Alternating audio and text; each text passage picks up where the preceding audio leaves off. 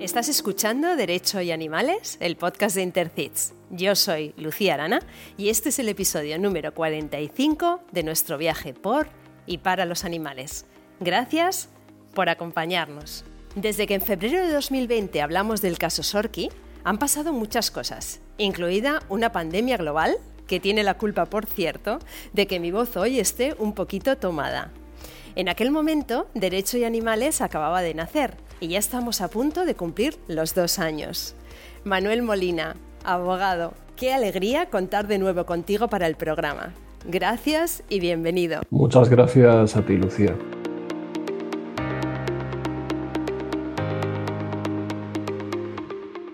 Manuel, te vuelvo a presentar para aquellos que no han escuchado el episodio de Sorki. Eres abogado en ejercicio desde el año 91 en los ámbitos civil, familia, penal y administrativo, colaborador habitual en medios de comunicación, docente y ponente, fundador y presidente de ABADA, la Asociación Balear de Abogados por los Derechos de los Animales, coordinador de la Comisión de Derechos de los Animales del Colegio de Abogados de Baleares, el ICAIB. Eres además creador del Servicio de Orientación Jurídica Gratuito contra el Maltrato Animal, el SOGMA, y miembro de Intercits.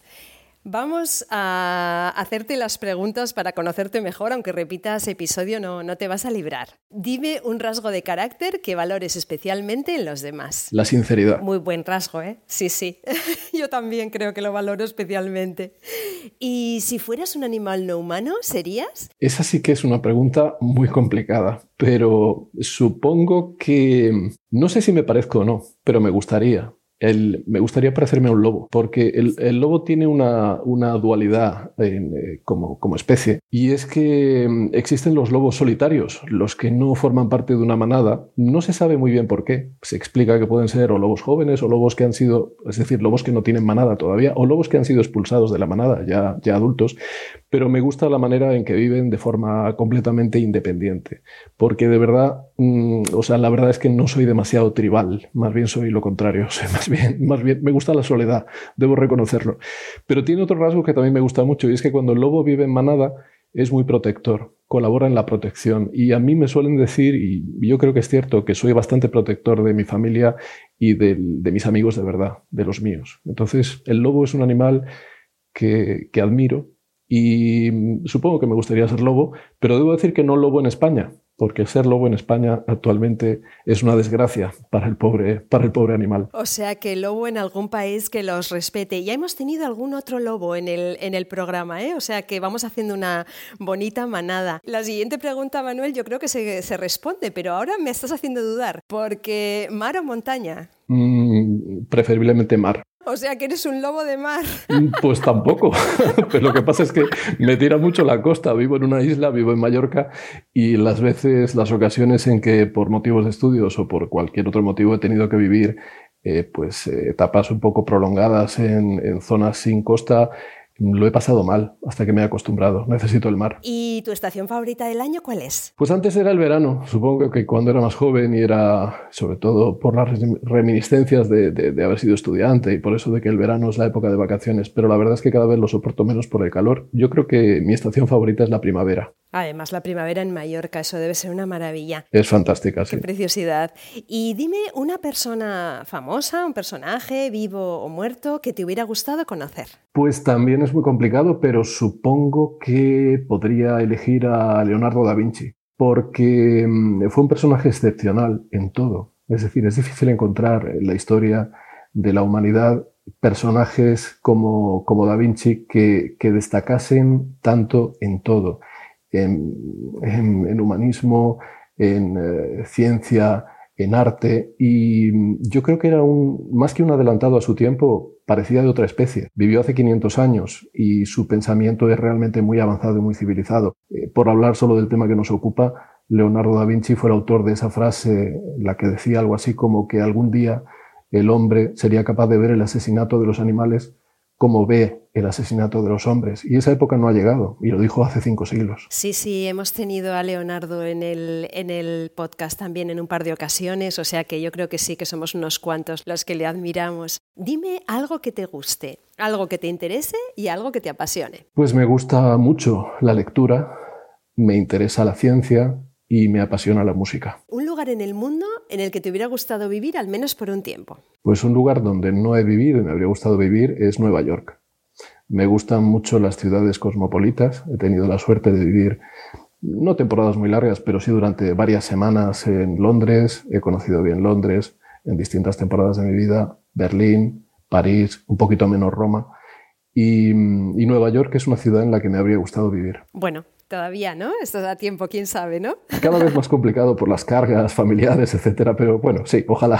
Y me contabas cuando hablábamos para el episodio que sigues llevando la agenda en papel. Cuéntame cómo haces para leer libros. ¿Lees en papel o lees en formato electrónico? leo en papel siempre, porque además me gusta coleccionarlos y me gusta que mi biblioteca sea cada vez más grande y soy un, un poco fetichista de los libros me encanta no solo leerlos, me encanta verlos, me encanta tocarlos y sí, sí, soy en ese sentido soy bastante tradicional. O leerlos, sí, sí. De hecho, eh, a mí me pasa igual. Yo intenté, por un tema de sostenibilidad, leer en el iPad y, y no, yo necesito el libro, el libro físico, me pasa lo mismo. Recomiéndanos una lectura que esté o no relacionada con el tema que nos trata, que tratamos hoy. Esto sí que de verdad es muy difícil, porque recomendar un solo libro es muy complicado. Yo voy a recomendar uno y luego si me dejas voy a recomendar otro.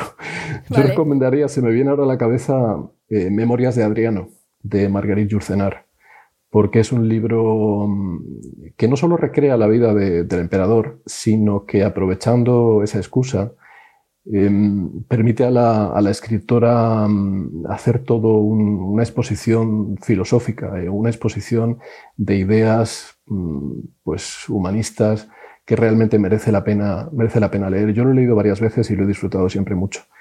Y si me dejas, mm, recomendaría uno más reciente, recomendaría Patria, de Fernando Aramburu, que creo que es un libro que todo el mundo debería leer, sobre todo los más jóvenes, para no olvidar una etapa, una etapa muy dura de, España, una etapa muy dura de, nuestro país, que es eh, el terrorismo. Pues vamos a poner los dos en las notas del programa. Memorias de Adriano lo leí hace muchos años y mira, lo voy a volver a retomar gracias a tu recomendación porque me encantó en ese momento. Patria lo he leído recientemente y lo tengo muy muy presente también la serie, o sea que vamos a poner vamos a poner ambos en las notas del programa. Por último, ¿te animas a recomendarnos una serie o película que hayas visto últimamente? Sí, sí, una serie voy a recomendar porque mm, con esto de la pandemia la verdad es que llevo bastante tiempo sin ir al cine, es una cosa que echo de menos y aunque veo cine en televisión, no es lo mismo. Entonces yo voy a recomendar una serie que he visto hace poco que me ha sorprendido, que es Mayor of Easttown, protagonizada por Kate Winslet, una serie que empecé a ver con cierta reticencia porque debo confesar mi pecado, y es que yo no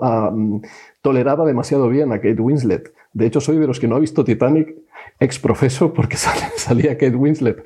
Pero debo decir, debo decir que soy un converso porque Mayor of Easttown permite, permite ver la, la, la profesionalidad y la capacidad de, de, de, interpretación de Kate Winslet y es una serie excepcional. Es una serie policíaca, pero que además construye tan profundamente a los personajes que merece la pena verla. Es muy buena. Sí, sí, oh, maravilla, maravilla. Yo también, también la he visto, la recomiendo mucho. Yo sabes qué pasa, que cuando escucho podcasts o programas de radio y recomiendan libros o series, yo siempre tomo nota y es de ahí de donde hago mi, mi, biblioteca. O sea, de hecho, este verano he leído los libros que han recomendado en carne cruda, ¿no? Entonces, eh, me gusta recomendar porque entiendo que la gente hará lo mismo que yo. Manuel, vamos, vamos con el caso. ¿Es, es duro? Eh, igual que el caso de Sorki ocurrió en Mallorca y también con Équidos. En esta ocasión tenemos a una yegua de 14 años y una potrilla de 7 meses, Chillines y Ketama, madre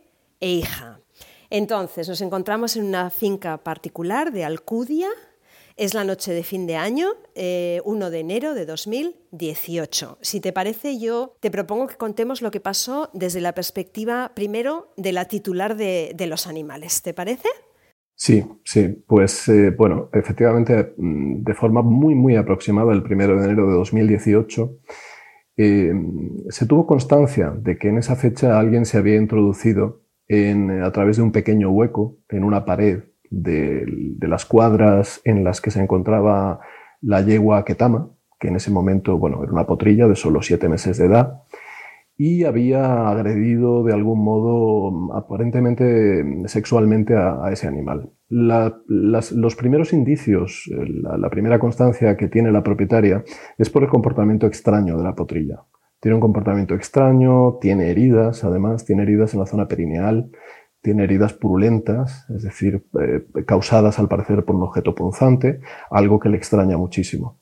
Como la propietaria había tenido conocimiento de que eh, algún tiempo atrás, algún tiempo atrás, eh, otras yeguas habían sufrido abusos en esas mismas cuadras, porque son cuadras compartidas por varios propietarios, colocó, instaló unas cámaras con detector de movimiento y eso le permitió pues, comprobar que efectivamente se estaban produciendo una serie de agresiones tanto a la potrilla como a la madre, como a chillines. Qué bien hecho esto, ¿eh? ¿Y qué es lo que se ve en las imágenes obtenidas por las cámaras que puso la titular?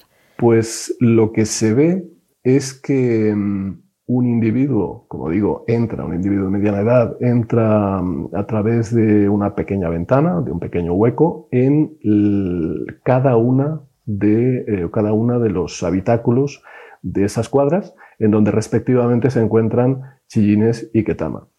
Y mm, varias noches seguidas, con, algunas, eh, con algunos días, digamos, eh, por en medio, algunos días de separación por en medio, entra inmoviliza a cada uno de los dos animales en cada ocasión, los ata de manera que no puedan escapar o que no puedan revolverse, porque tampoco podían huir del lugar, pero bueno, que no puedan revolverse, que no puedan defenderse, se coloca detrás de, las yeguas y mantiene relaciones sexuales con ellas. Pero además se le ve manipular con algún objeto punzante eh, causándoles heridas. Es decir, no solo tiene relaciones sexuales con ellas, sino que eh, exprofeso, o sea, de una forma intencionada, les causa heridas con un objeto punzante, no se sabe bien pues, si es un, arma, digamos, blanca, no se sabe si es un cuchillo, si es algo metálico, si es algo de madera. Eso es lo que en principio se ve. Ay, qué horror. Eh, entonces yo decía, decía, yo pienso que la persona titular de los animales hizo realmente lo correcto en este caso. No sé si tú estás de acuerdo. Eh, cuéntanos qué es lo que hace ella con esas imágenes. Por supuesto hace lo correcto porque además de llamar a un veterinario inicialmente para que pues eh, eh, de alguna manera pues eh, no solo cure esas heridas sino que haga un diagnóstico y pueda orientar sobre las causas em, instala las cámaras porque quiere averiguar qué está pasando y después hacer lo más correcto de todo o lo más o digamos que es lo que completa esa maniobra y es acudir al SEPRONA, al Servicio de Protección de la Naturaleza de la Guardia Civil, y entrega esas, esas grabaciones. La Guardia Civil, a partir de ese momento, pues inicia una investigación que permite localizar, una investigación muy, muy, muy elaborada, debo decir, eh, se desprende así del atestado, y permite localizar al individuo en cuestión e identificarle y procede a su detención. O sea que en este caso las imágenes han sido, porque claro, tú puedes ir al Seprona o llamar al Seprona hablando de que tú piensas que tu animal está sintiéndose mal, el Seprona probablemente ahí no va a hacer nada ni va a investigar especialmente, pero en este caso se hace una investigación a conciencia. Pues aquí felicitamos al Seprona. Entonces, ¿cómo llega Abada a tener constancia de estos hechos? ¿En qué momento os enteráis? Pues en este caso, como sucedió en el caso de Sorki y en otros ya muchos, eh, tenemos conocimiento del mismo a través de, los medios de comunicación, concretamente de un medio de comunicación. Entonces, a partir de ahí, investigamos un poco, vemos que hay unas diligencias abiertas en un juzgado de instrucción y nos personamos como acusación popular para pues, ejercer esa acusación, participar en la fase de instrucción. Y si, se termina comprobando, como si fue, que todos los indicios apuntan a que es un individuo en concreto, pues ejercer la acusación y pedir una pena eh, lo más contundente que nos permite la ley para él. Vale, o sea que por un lado tendríamos la parte del Seprona y de la titular y por otra parte tendríamos a Abada, que sería desde el principio como acusación popular, me has dicho, ¿verdad? Sí. Entonces, em, me gustaría aprovechar este, este momento para que nos expliques de forma muy breve qué es esto de la acusación popular, porque es algo que hemos tratado en muchos episodios, como sabes, pero yo creo que nunca está de más recordar a la gente los conceptos más, más, más básicos, digamos. ¿no? ¿Qué es esto de la acusación popular? Bueno, debemos partir de la base de que en un procedimiento penal, es decir, en un procedimiento en el que se enjuicia un delito y que en teoría debe terminar pues con un juicio en el que se mm, dicta una sentencia condenatoria, en el caso de que se estime que alguien es culpable, eh, siempre para que todo eso suceda debe haber una acusación. Es el principio acusatorio. Es decir, eh, a lo mejor a, un no jurista le puede sorprender, a un no jurista quizá no habituado a estas cuestiones, pero si un juez tuviera hipotéticamente conocimiento y seguridad de que alguien eh, ha cometido un delito, no podría juzgarle si alguien no acusa. Bueno, ¿quiénes acusan en España? En España acusa el Ministerio Fiscal y también pueden acusar, por ahora, mientras nos lo sigan permitiendo, las acusaciones particulares o populares. ¿Qué es la acusación popular? Pues la acusación popular es la acusación que ejerce una persona o una entidad o una asociación, como en este caso es Abada, que tiene un especial interés por la materia que se está juzgando y tiene un especial interés en participar en el procedimiento para hacer todo lo posible para asegurar una condena y una condena lo más contundente posible. Digamos que es la acusación popular es la vía por la que eh, la sociedad, es decir, los ciudadanos, pueden personarse y acusar en un procedimiento penal en el que tienen especial interés. En casos que son, por ejemplo, de, ¿cómo diríamos?, em, que nos atañen a todos, ¿verdad? Tiene algo de eso. Sí, son casos en los que pues, eh, la sociedad o una amplia parte de la Está sociedad afectada, ¿no? Un poco tiene especial interés, exacto. Entonces esa es la vía para que pueda personarse y ejercer la acusación de forma paralela o no como lo hace el fiscal o, u otras acusaciones. Vale, perfecto. Y hay un artículo que vamos a poner en las notas del programa. Se ha escrito bastante sobre este caso y vamos a poner concretamente un artículo eh, para el blog del Consejo General de la Abogacía Española que escribiste tú mismo y en el que contabas que en este caso teníais como varios objetivos básicos, ¿no? Entonces, me gustaría, si te parece bien, que los repasemos juntos uno por uno. Entonces, el primero, estamos hablando del ya clásico en este podcast, dos delitos y no un delito continuado de maltrato animal. Explícanos eso. Exactamente. Hay que tener en cuenta que las penas que establece el Código Penal, las penas máximas para este tipo de delitos, son realmente leves. Porque cuando el maltrato, por cruel que haya sido este, no causa la muerte del animal, pero eso no significa nada. Es decir, hay ocasiones en que es más terrible el maltrato, aunque el animal no haya muerto por el sufrimiento que le ha causado. Pues en ese caso se tiene en cuenta el que no ha habido muerte y la condena máxima es a un año de prisión. Y solamente se eleva a seis meses más de prisión, es decir, llega a los 18 meses, si además se produjo la muerte del animal. ¿Qué suele suceder? Suele suceder que cuando se produce un maltrato a varios animales, da igual que sean dos o que sean 65, en lo que se conoce como una especie de unidad de acto, es decir, animales que están, mm, digamos, en el mismo sitio, animales que son del mismo propietario, eh, animales, digamos, que son maltratados en, un tiempo muy cercano, es decir, en una unidad de tiempo, en lugar de condenarse a, pues, a, digamos, por 65 delitos, si se han producido maltratos a 65 animales, se considera que hay un solo delito. Es decir, se pone un solo año de prisión o 18 meses de prisión, se impone si hay muerte. Claro, mm, nuestro primer objetivo, lo primero que yo me planteé aquí es eh, intentar eh, convencer al, al, juez de que aquí no había un delito continuado, sino que había dos delitos. ¿Con qué finalidad? Pues a finalidad de intentar conseguir al menos dos años de prisión, un año por cada una de las agresiones. Y esto, debo decir que a pesar de que se producen, digamos, las agresiones en días muy cercanos entre sí, eh, a dos animales de la misma propietaria, de la misma titular, en la misma cuadra, etc., finalmente conseguimos que se, se acepte así nuestra calificación y conseguimos que al final se estime y se condene por dos delitos, es decir, que conseguimos la condena a dos años de prisión. Y otro de los objetivos era que el maltrato físico, las heridas con arma punzante que comentabas, entre otras cosas, fuese considerado per se como un delito de maltrato animal. A mí algo, esto a mí desde luego me parece evidente. Eh, yo no sé tanto de leyes, pero parece que no lo es tanto. Entonces explícanos por qué. No lo es tanto, porque conocemos muchos casos, conocemos muchos casos en los que, eh, vamos a ver, hay que tener en cuenta que el artículo 337 del Código Penal dice que para que el maltrato sufrido por un animal sea considerado delito, ese animal tiene que haber sufrido, y dice literalmente, un menoscabo grave de salud. Esto realmente es muy desafortunado ya en la, redacción. Creo que estamos de acuerdo prácticamente todos los juristas en la redacción del Código Penal, porque eh, introducir un término tan relativo como grave o leve para diferenciar algo tan importante como que algo sea delito o no sea delito es realmente muy peligroso, porque alguien podría considerar que un maltrato no es, es grave y alguien podría considerar que el mismo maltrato no es grave. Pero siempre incidimos, siempre tratamos de incidir en que ese maltrato, pues sí ha sido grave, cuando realmente es un maltrato como el que nos ocupa de estas dos yeguas, para intentar que se calificase como delito. ¿Por qué?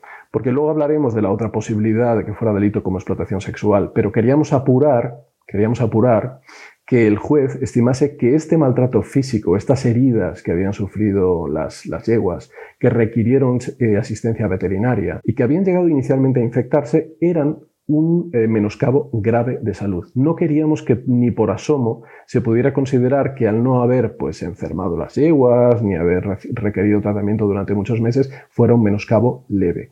Y eso finalmente lo conseguimos, yo creo que porque argumentamos que si no se hubiera eh, administrado ese tratamiento veterinario, si no hubieran tenido atención veterinaria, podrían haber incluso llegado a morir por las infecciones producidas por las heridas. O sea que ese era el primer objetivo porque digamos que nuestro principal miedo era que se considerase que lo que era el maltrato físico en sí, es decir, las, heridas punzantes, etcétera, no fueran un menoscabo grave de salud. Pero eso también se consiguió. Muy, muy, muy bien explicado, Manuel.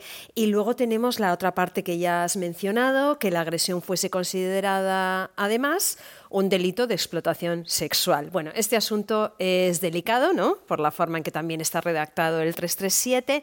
Explícanos, Manuel. Bueno, aquí tenemos el problema nuevamente, eh, o especialmente de la semántica. Es decir, eh, cuando el legislador mm, añade, digamos, este supuesto de maltrato animal, el de explotación sexual, yo entiendo, yo entiendo como jurista, y creo que otros muchos compañeros míos también, que la finalidad era proteger al animal, es decir, proteger al animal de abusos sexuales.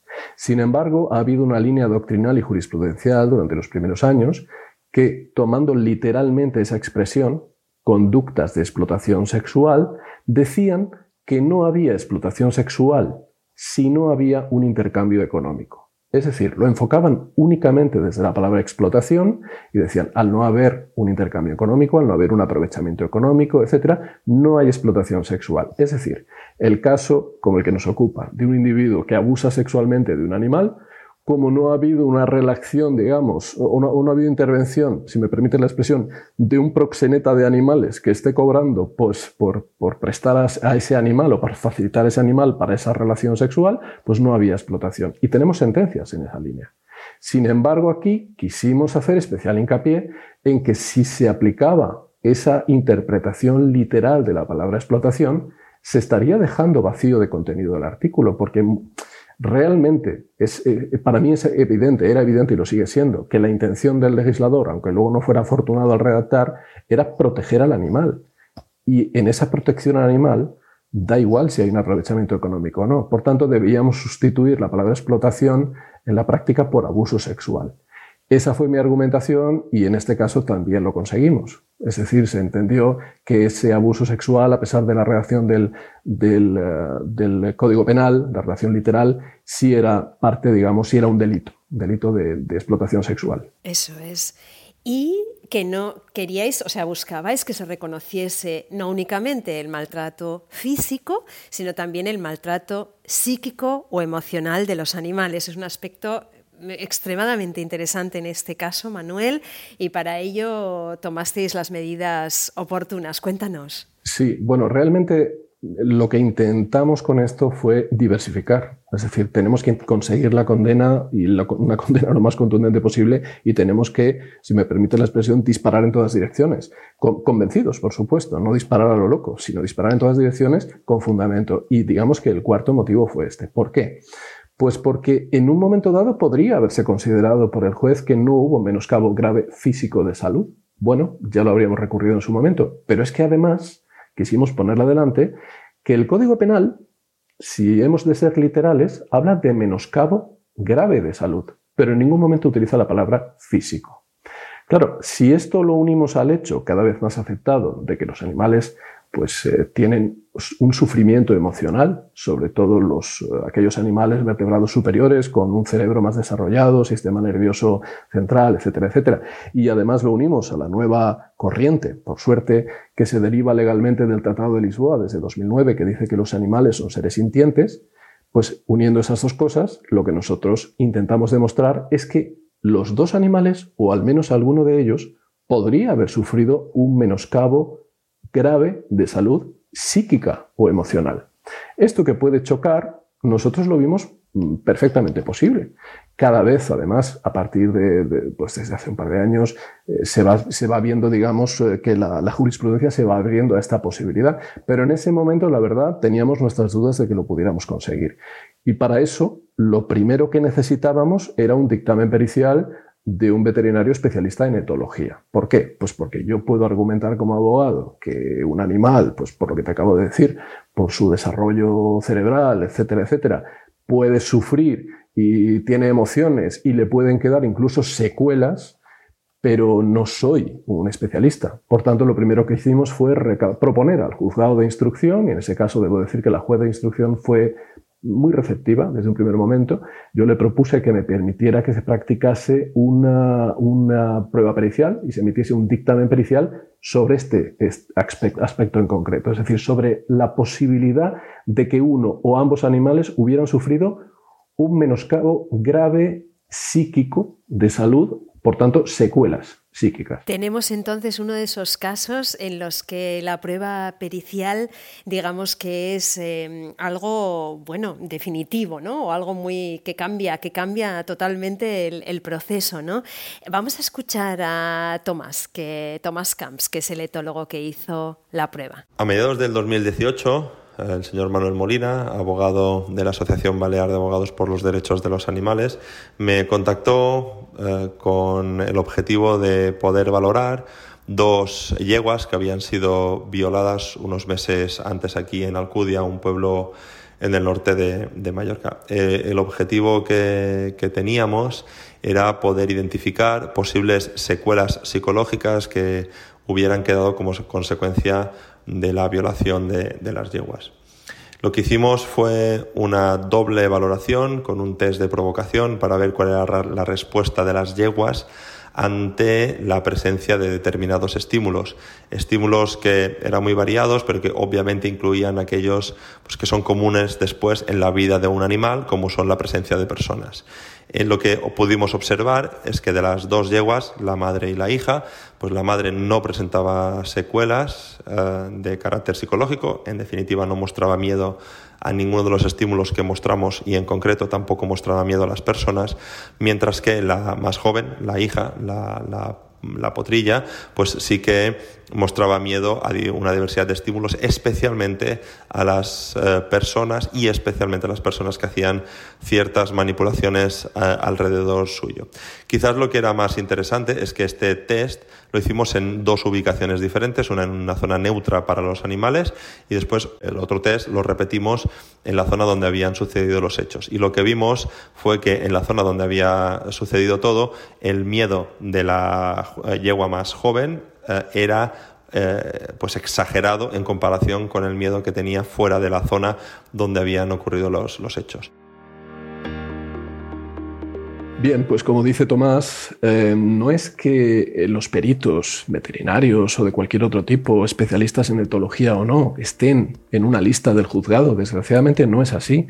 Es decir, eh, tenemos que hacerlo desde la propia acusación popular. Y bueno, estamos encantados de hacer ese trabajo, pero quiero que se, que se entienda bien, hay que hacerlo, hay que hacerlo todo. Es decir, propusimos a la juez de instrucción que se permitiera que se practicase esta prueba pericial buscamos un especialista, un veterinario especialista en etología, contactamos con él, le pedimos colaboración, aportamos su eh, información sobre él al juzgado y pedimos a la juez que autorizara que fuera ese perito. Qué importante esto que dices, Manuel. Ojalá em, pues otros compañeros y compañeras vuestros, operadores jurídicos, se inspiren ¿no? y saquen de aquí de alguna manera ideas para a veces afrontar situaciones que, hay que afrontar, como dices tú, desde un montón de, ámbitos, ¿no? disparando en, en, varias direcciones ¿no? para, llegar, para llegar a todo. Luego dicen que el derecho animal es una cosa sencilla, eh, todo lo contrario, ¿no? porque afecta a, tantísimas, a tantísimos ámbitos. Em, entonces, Manuel, entiendo que se realiza la vista oral, lo que es el juicio, y me gustaría que nos cuentes qué recuerdas del mismo, cómo fue para ti, si fue breve, si fue intenso. Sí, voy a contar desde que llegué a la vista oral lo que sucedió. Y a lo mejor algo de lo que cuento, pues hay alguien a quien no le gusta, pero siguiendo mi estilo, y además creo que hay que hacerlo, hay que contar la realidad. La realidad es la siguiente. Yo llegué a la vista y como nos pasa muy a menudo a los abogados de la acusación popular, que estamos ahí, y no lo digo para que nadie nos agradezca nada, porque lo hacemos porque queremos, pero estamos ahí trabajando gratis y por mera convicción, cuando yo llego a la vista, pues me encuentro con que el representante del Ministerio Fiscal eh, está llegando a un acuerdo con abogado de la defensa. Y en su legítimo derecho, por supuesto, solo faltaría, tiene facultad para ello. Pero se estaba llegando a un acuerdo para no celebrar la vista, o se estaba intentando llegar a un acuerdo o cerrar un acuerdo para no, no, de conformidad para no celebrar la vista, en virtud del cual, pues la defensa, es decir, el acusado, aceptaba pues una pena de menos de un año, de algunos meses de prisión, eh, a cambio de que no se celebrase el juicio. Y además, eh, la condición era que, puesta por la defensa, era que quedase en suspenso la, la pena, es decir, que no entrase en prisión, que ya quedase reflejado así en la sentencia. Yo no voy a contar los detalles de mi intervención cuando interrumpí esa conversación, pero sí diré que nosotros no, no lo aceptamos. Y no lo aceptamos porque nuestra lucha desde un primer momento en este tipo de casos tan crueles es que se imponga una pena lo más contundente posible. Ya he explicado que el artículo 337 establece actualmente penas muy pequeñas, un año de prisión, un año y medio con y muerte, en este caso no lo había, o sea que el máximo era de un año. Y finalmente, como yo, digamos, representando la acusación popular, no lo acepté, pues hubo que celebrar la vista. En esa vista, debo decir que yo además intenté, aunque fue realmente, bueno, yo sabía que había muy pocas posibilidades que se impusieran tres meses más de prisión, con lo cual habríamos superado los dos años, para em, intentar que entrase en prisión, al ser una pena superior, no se consiguió, pero al menos aseguramos, con la celebración de la vista, que se impusieran dos años de prisión, un año por cada delito. ¿En el juicio estaba presente el acusado? Sí, estaba presente. ¿Y era una persona, esto ya es un poco de, cotilleo, pero era una persona conocida de las cuadras? Porque dices que se había producido anteriormente este tipo de temas. Bueno, yo lo que sé es que la propietaria de las yeguas manifestó que había tenido conocimiento, que lo recordó a raíz de lo que le dijo el veterinario, que esas heridas pues habían producido, bueno, lo que era evidente, se habían producido de forma intencionada, recordó que había habido abusos a otras yeguas. Pero en ningún momento ha quedado acreditado que, que esos abusos anteriores a otros animales los cometiera el mismo acusado. Yo no podría decir otra cosa por el principio de presunción de inocencia y por respeto, lógicamente. Y, no sé si era una persona conocida de las cuadras. Creo que no. Bueno, finalmente entonces se dicta sentencia. Eh, cuéntanos cómo fue, a qué se condena a este hombre y si estás satisfecho con el resultado. Bueno, estoy, mm, eh, quedé medianamente satisfecho por el hecho de que mm, se estimó todo lo que desde un primer momento habíamos planteado, es decir, se le condena por dos delitos de maltrato, por la agresión las sendas agresiones a, ambas yeguas. Se le condena por delito de maltrato animal por el menoscabo grave de salud física a las dos, por las heridas causadas, las heridas eh, que requirieron tratamiento veterinario.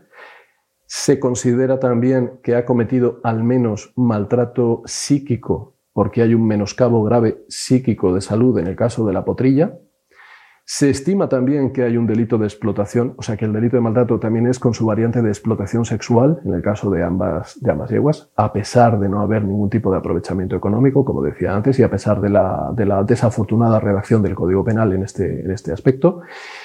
Y em, bueno, se le condena a dos años de prisión y, por, bueno, y, se, y se le condena a las costas, que es una, una cosa poco habitual, es decir, se le condena también a las costas. Em, creo que no se me olvida nada más respecto a los objetivos que perseguíamos. Y bueno, y estamos, digamos, pendientes de que en la fase de, que llamamos de ejecutoria se decida si entra o no entra en prisión. Exacto. Esto quería que, que nos lo explicases, Manuel, porque yo no entiendo muy bien a qué te refieres con la ejecutoria. O sea, en principio, esta persona no ha entrado aún en prisión y estáis esperando la ejecutoria. ¿Qué es? Bueno, cuando se dicta sentencia a prisión, el procedimiento, dependiendo pues de, de, la plaza judicial, puede encargarse el mismo juzgado o puede encargarse otro. En este caso se encarga otro juzgado de la fase de ejecutoria. ¿Y en qué consiste? Pues ahí se decide de qué modo cumple la pena. Aquí hay que tener en cuenta mm, que, eh, al amparo de lo que, de lo que, establece el artículo 80 del Código Penal, eh, los delincuentes primarios, es decir, aquellas personas que no hayan sido condenadas anteriormente a prisión por otro delito, si se les condena a una pena de menos de dos años, o mejor dicho, de menos de dos años no, una pena que no supere los dos años de prisión, lo cual en un delito de maltrato animal es muy difícil, salvo que concurra con otro delito, porque como hemos dicho, aún en el caso de muerte el máximo es un año y medio, pero como digo, en el caso de que la pena impuesta no supere los dos años de prisión, esa persona puede solicitar, con bastante éxito, debo decir, que la pena no se cumpla. Es decir, o que se sustituya por algún tipo de, pues no sé, por ejemplo, trabajos para la comunidad, algo que suele ser, desgraciadamente, muy simbólico, eh, o, que, o, que, directamente se suspenda, es decir, que no entre en prisión. Digamos que es una, entre comillas, oportunidad que el, ordenamiento jurídico da a los delincuentes primarios. Claro, ¿cuál es el problema? En un caso como este, como la pena superior, la pena máxima es de un año, pues prácticamente nadie entra en prisión. Pero claro, habría sido no difícil que entrara en prisión, sino completamente imposible si en la vista se hubiese cerrado ese acuerdo de conformidad que se planteaba por unos pocos meses y que quedara directamente en suspenso. Entonces, claro, ¿qué conseguimos con esta sentencia? No solo una condena al máximo, que eran dos años, sino que no se haya dicho nada de si queda en suspenso o no queda en suspenso. Y eso es lo que ahora hay que decidir. Entonces, en esta fase ejecutoria que se acaba de iniciar, se va a decidir si este individuo entra o no entra en prisión. ¿Qué pasará? No lo sabemos. En el caso Sorki, el, el individuo en cuestión condenado pidió la suspensión, y todo el mundo estuvo de acuerdo, incluido, debo decir, el Ministerio Fiscal. Consta ahí por escrito. Solamente Abada se opuso a la suspensión de la pena y finalmente lo argumentamos y finalmente, como digo, la juez mm, estimó nuestra, nuestra oposición a esa suspensión y entró en prisión. Es verdad que estuvo unas cuantas semanas y no cumplió la pena completa, pero fue el primero que entró. Entonces, en este caso en concreto, pues nuestra intención es la misma y después decidirá el juez. Ah, es un tema extremadamente complejo y este tema de, la zoofilia le dedicaremos un episodio completo a hablar de ello, pero solo dejar aquí que desde COPA es un tema que se ha estudiado y se han hecho informes muy, muy profundos al respecto y este tipo de personajes son un auténtico peligro para toda la sociedad, para los animales, hombre Manuel, para los animales, para las personas, para los niños, para las personas vulnerables por supuesto. O sea, mm, a mí me pone muy, muy de mal humor cuando la zoofilia es un chiste en España. No nos metemos aquí porque realmente le dedicaremos un programa. Yo tampoco soy experta en este punto, pero traeremos a alguien que, nos explique esto y, que quede claro que no es un chiste, que en este país nos encanta hacer chistes sobre este tema y no, eh, no es un chiste la, la zoofilia. Manuel, nos ha contado Tomás que, que bueno, que tenía la yegua, la potrilla tenía, tenía secuelas, que tenía miedos y que... Eh, ¿Sabes cómo está qué tama actualmente y su madre? ¿Sabes algo de ellas? Bueno, lo último que supe es que la yegua mm, adulta estaba bastante bien, eh, sigue bien cuidada y la potrilla, pues bueno, con esas secuelas que según explicó el etólogo Tomás, se van a mantener en el tiempo, pues a pesar de eso, bueno, pues eh, hará su vida y, y, está bastante cuidada y creo que bastante vigilada por su propietaria, bastante vigiladas ambas por su propietaria.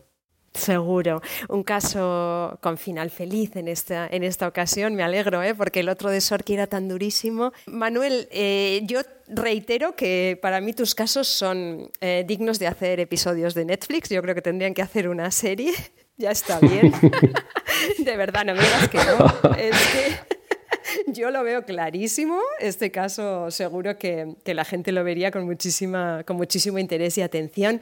Bueno, este año a diferencia del año pasado, para cerrar el programa tenemos los llamados 30 segundos de oro, en los que tienes tus 30 segundos en plan candidato para dar el mensaje que, que tú quieras, Manuel. Y tus 30 segundos empiezan ya. Bueno, dos cosas simplemente. Que el Estado, es decir, las instituciones, el gobierno, el Parlamento, se tomen cada vez más en serio este problema. Que se difunda que se difundan estos casos como estáis haciendo, Lucía, para que la gente conozca realmente la gravedad del problema. Y dirigiéndome también a las instituciones del Estado, concretamente al gobierno, grupos políticos, etcétera, que sigan permitiendo, mientras sea necesario, y creo que va a ser necesario durante mucho tiempo, que podamos seguir ejerciendo la acusación popular, porque hay ciertas noticias de que se está previendo, se está intentando que se prohíba la acusación popular en estos casos. Y creo que la acusación popular, no solo la que ejercemos nosotros, sino la que ejercen otros muchos compañeros desinteresadamente, están permitiendo avances importantes que seguirán siendo imprescindibles hasta que se endurezcan las penas de prisión. Muy buen mensaje. Cuando estábamos hablando de la acusación popular, estaba pensando en, comentarlo. Qué bien, Manuel, que lo, has, que lo has dicho. Bueno, eso sería todo por mi parte. Manuel, se me ha hecho corto una vez más. De verdad, gracias de corazón por siempre responder positivamente. Gracias por tu implicación, gracias por todo, Manuel, y un abrazo muy, muy fuerte. Muchas gracias a ti, Lucía. Un abrazo.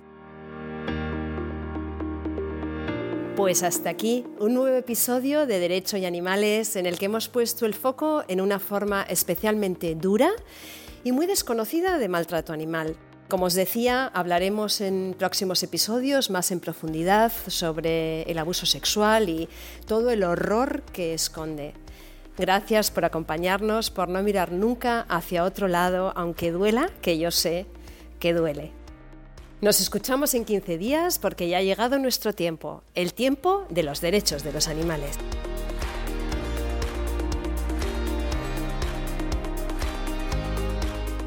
Nación Podcast te agradece haber elegido este podcast.